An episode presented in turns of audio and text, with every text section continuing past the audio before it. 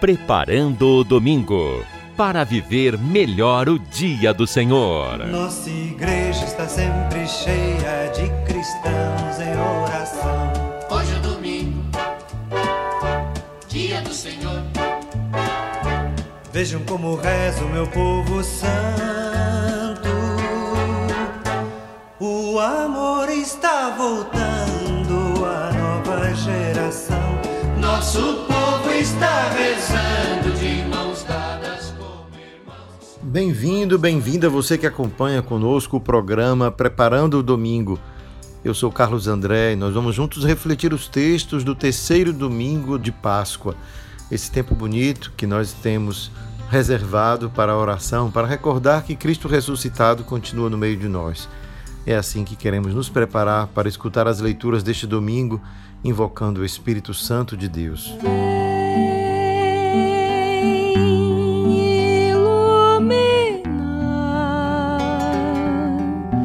Vem inspirar o pensamento. Ó, vem Espírito,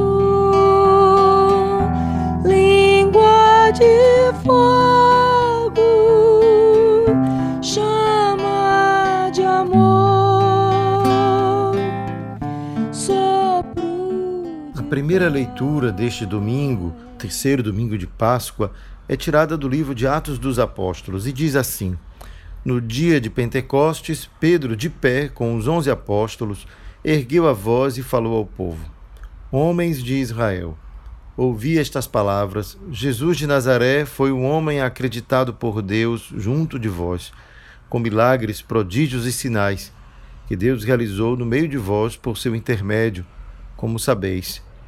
Depois de entregue segundo o desígnio imutável e a previsão de Deus, vós destes-lhe a morte, cravando-o na cruz pela mão de gente perversa. Mas Deus ressuscitou, livrando-o dos laços da morte, porque não era possível que ele ficasse sob o seu domínio. Diz Davi a seu respeito: O Senhor está sempre na minha presença, com ele a meu lado não vacilarei. Por isso o meu coração se alegra e a minha alma exulta, e até o meu corpo descansa tranquilo.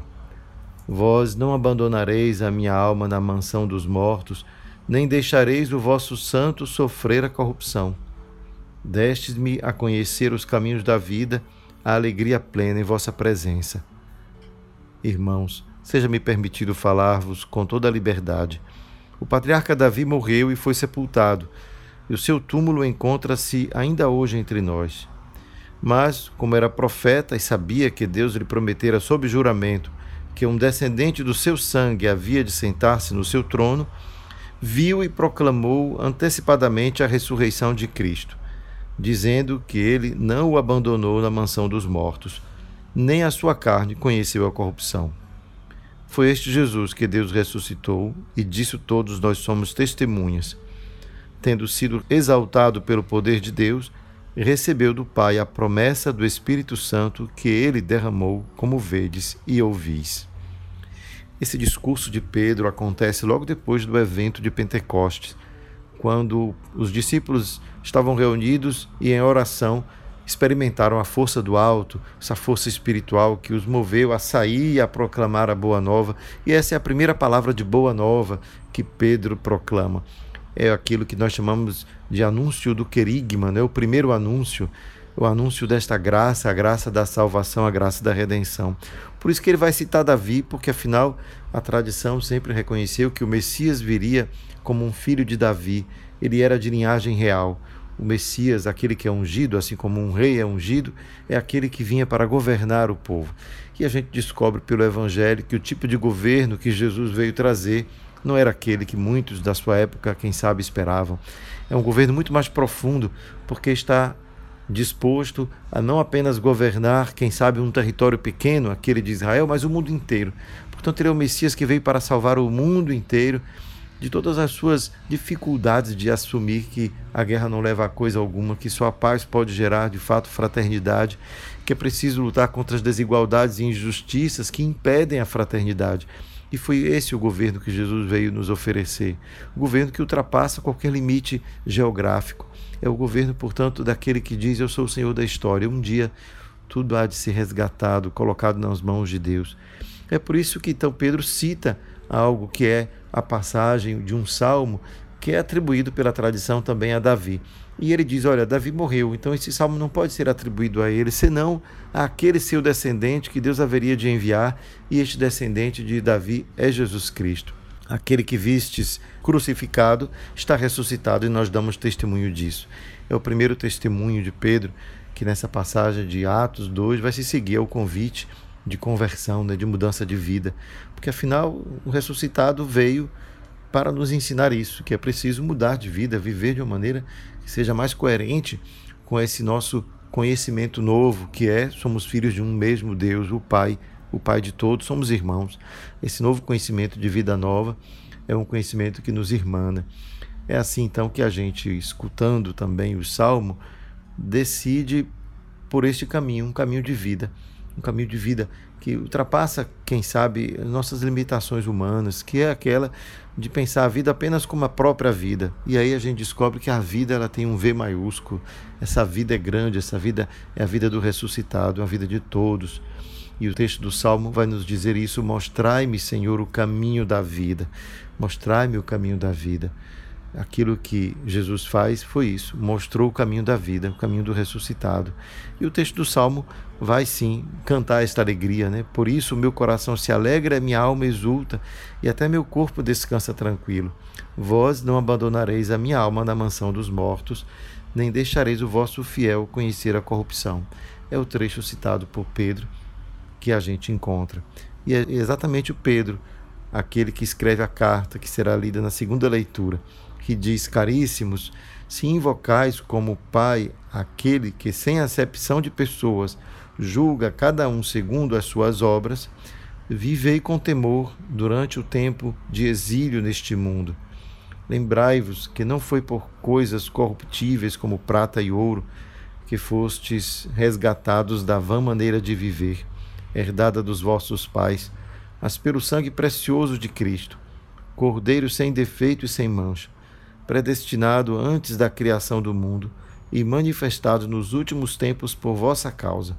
Por ele acreditais em Deus, que o ressuscitou dos mortos e lhe deu a glória, para que a vossa fé e a vossa esperança estejam em Deus. Vejam como essa passagem de São Pedro é uma passagem que incute esperança a partir daquilo que ele compreende ser a consequência principal da ressurreição.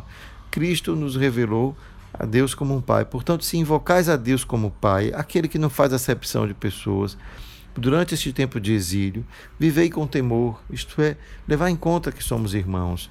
Afinal, é isso que nos dá a esperança de um dia fazermos parte desta família de Deus. Porque Cristo, quando morre enquanto Filho de Deus, nos torna seus irmãos adotivos, né? nos adota como irmãos, nos traz para junto do Pai.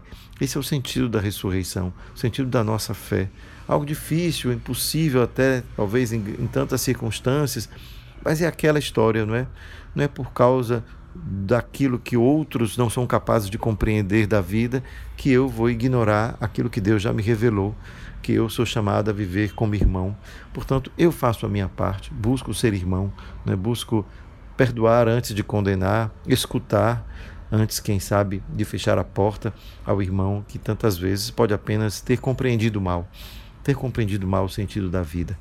Assim a gente quer agora fazer com que o nosso coração se prepare para escutar o que Jesus nos fala no seu Evangelho.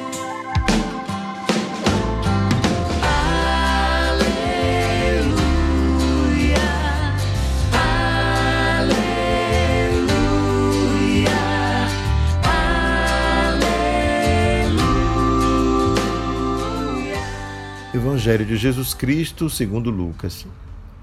Dois dos discípulos de Emaús iam a caminho de um povoado chamado Emaús, que ficava a 60 estádios de Jerusalém. Conversavam entre si sobre o que tinha sucedido. Enquanto falavam e discutiam, Jesus aproximou-se deles e pôs-se com eles a caminho, mas os seus olhos estavam impedidos de o reconhecerem. Ele perguntou-lhes: Que palavras são essas que trocais entre vós pelo caminho? Pararam entristecidos, e um deles, chamado Cleofas, respondeu: Tu és o único habitante de Jerusalém a ignorar o que lá se passou nestes dias. E ele perguntou: O que foi? Responderam-lhe: O que se refere a Jesus de Nazaré, profeta poderoso em obras e palavras diante de Deus e de todo o povo, e como os príncipes dos sacerdotes e os nossos chefes o entregaram para ser condenado à morte e crucificado. Nós esperávamos que fosse ele quem havia de libertar Israel. Mas afinal, é já o terceiro dia depois que isto aconteceu. É verdade que algumas mulheres do nosso grupo nos sobressaltaram, foram de madrugada ao sepulcro, não encontraram o corpo de Jesus e vieram dizer que eles tinham aparecido uns anjos e anunciar que ele estava vivo. Mas a ele não o viram. Então Jesus disse-lhes: Homens sem inteligência e lentos de espírito, para acreditar em tudo que os profetas anunciaram, não tinha o Messias de sofrer tudo isso para entrar na sua glória?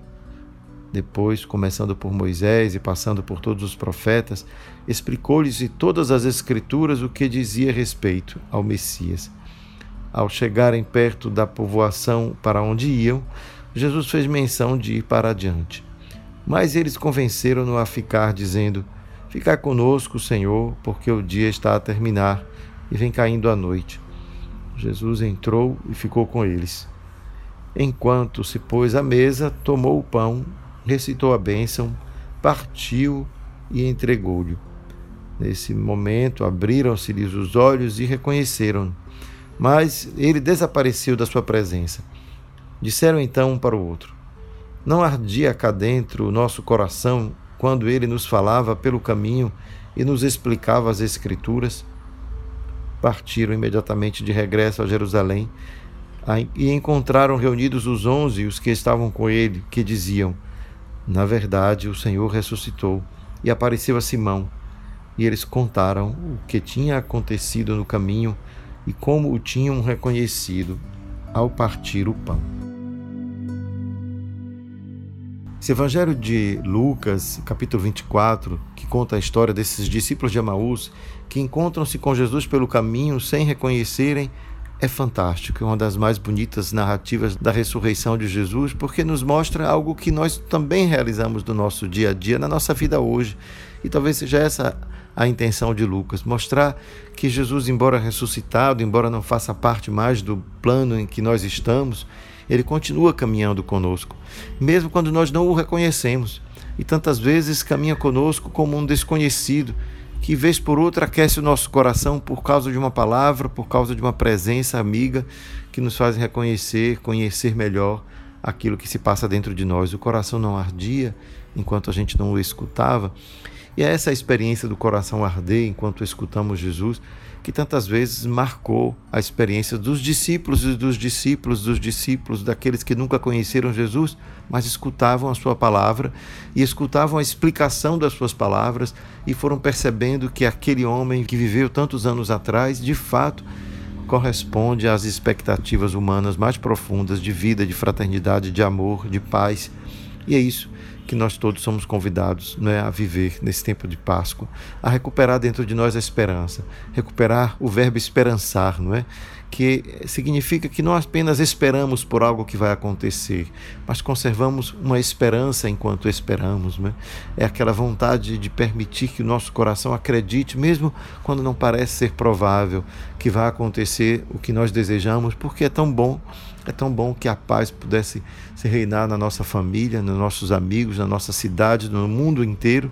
É tão bom sonhar que um dia sejamos mais justos, mais fraternos, mais cordiais uns com os outros, mais gentis, mais capazes de perdoar. É tão bom sonhar com isso.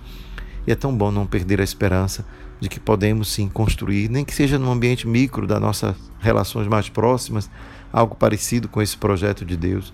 E quem sabe a gente pode, por contágio, contaminar outras pessoas a viverem da mesma forma, a buscarem Jesus, a sua esperança, o seu estímulo, o seu encorajamento para viver como ele viveu. Que é a razão maior da nossa vida, que é encontrar na ressurreição uma esperança, possa ser alimentada dentro de nós por esse dom do Espírito que nos veio em Pentecostes e que se renova dia a dia em cada um de nós.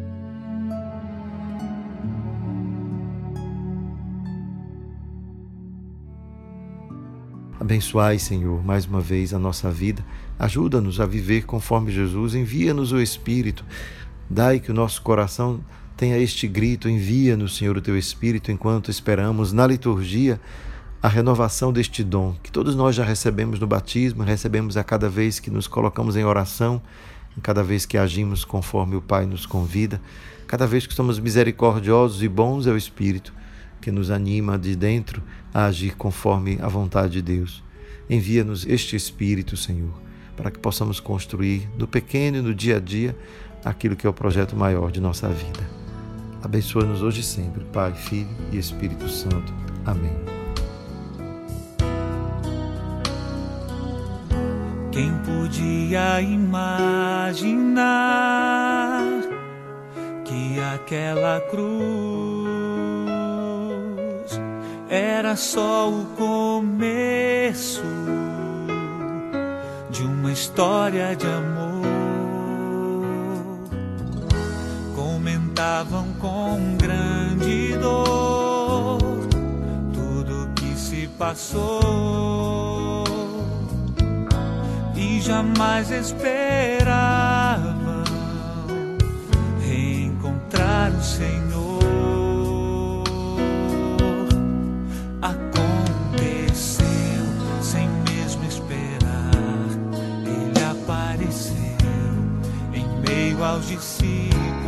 A caminhar, falava de amor e o som de sua voz abrasava os seus corações e diziam: Senhor, fica conosco.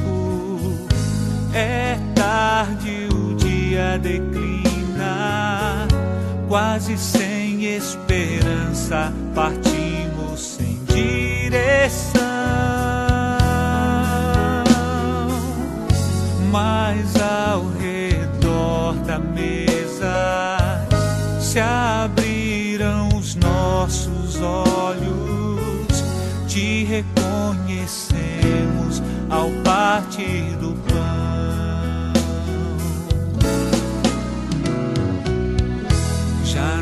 Chore Jerusalém, alegria voltou teu Senhor está vivo, Ele ressuscitou. Aconteceu sem mesmo esperar, Ele apareceu em meio aos discípulos a caminhar. Falava de amor e o som de sua voz abrasava os seus corações e diziam: Senhor, fica conosco. É tarde, o dia declina, quase sem esperança, partimos sem direção. Mas ao redor da mesa se abriram os nossos olhos, te reconhecemos ao partir do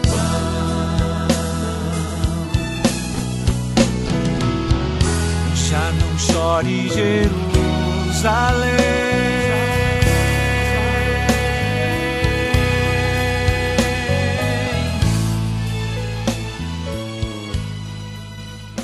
Concluir o programa de hoje, deixo um convite especial a você que deseja um dia ir à Terra Santa, conhecer os lugares por onde Jesus passou na Galiléia em Jerusalém. Eu, professor Carlos André, conduzo um grupo que fará esta viagem em outubro. Se você desejar maiores informações, procure-me pelas redes sociais, arroba. Espero por vocês. Preparando o domingo para viver melhor o dia do Senhor.